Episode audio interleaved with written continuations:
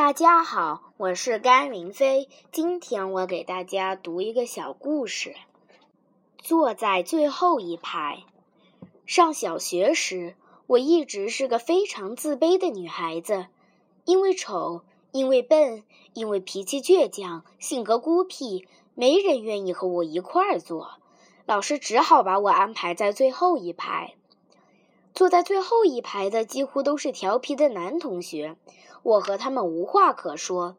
想要听课，却又看不清黑板上的板书，只能呆滞地盯着黑板，做一些毫无意义的遐想。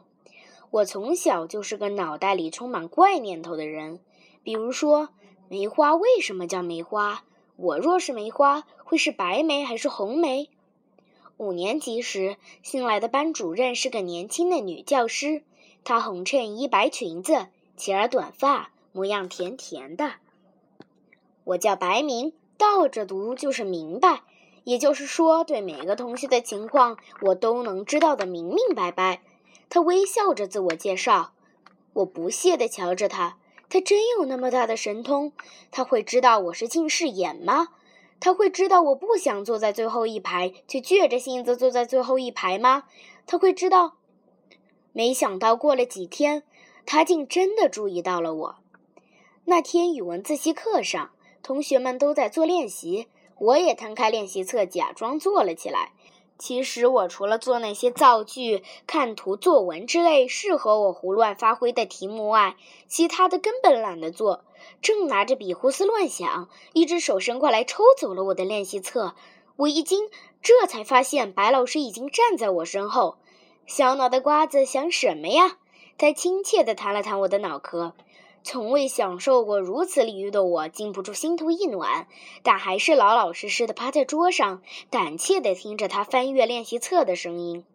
过了世界上最漫长也是最短暂的几分钟，我畏惧地等待着习惯的严厉批评，却惊奇地听见他轻柔的笑声。这些句子都是你自己写的吗？嗯。非常好，很有想象力。花骨朵儿们在树枝上聚精会神地倾听春天，多有灵性啊！可你为什么不说倾听春天的脚步呢？有时候春天来是没有脚步的，是披着绿纱乘着风来的。第一次受到如此嘉奖，我顿时大胆起来。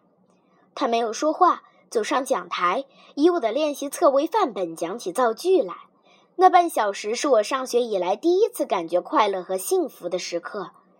这天夜里，我把没做的习题全部认认真真的补上了，通宵未眠。以后的日子里，白老师特别注意查阅我的练习册和作业本，关切地询问我其他课的成绩，还抽空给我讲一些浅显的文学知识。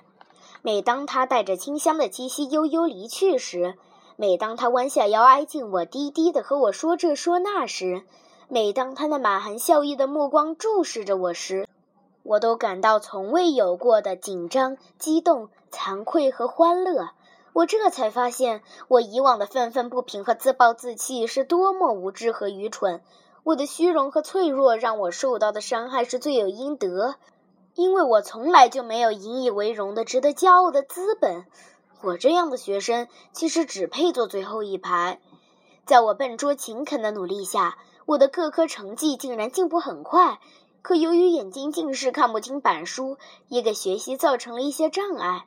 但我没有告诉老师，我告诉自己：你有什么资格向白老师提要求？一天，白老师来班里旁听数学课，因为没有课本，便和我坐在一起合看。这是七，不是一。这是八，不是三。他轻声纠正着：“怎么抄错这么多？你近视？”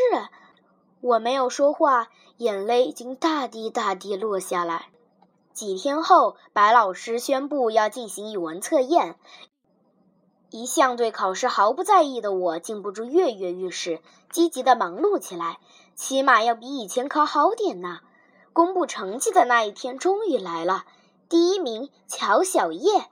天哪！我是第一名，我被镇住了。乔小叶进步非常大，他坐在最后一排，眼睛还近视，可他不怕困难，努力进取，终于取得了优异的成绩。谁能和乔小叶换个座位？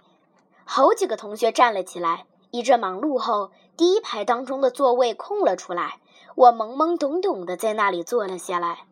希望大家向乔小叶学习。要知道，这世界上有最后一排的座位，但不会有永远坐在最后一排的人。我的热泪汹涌而出。谢谢大家。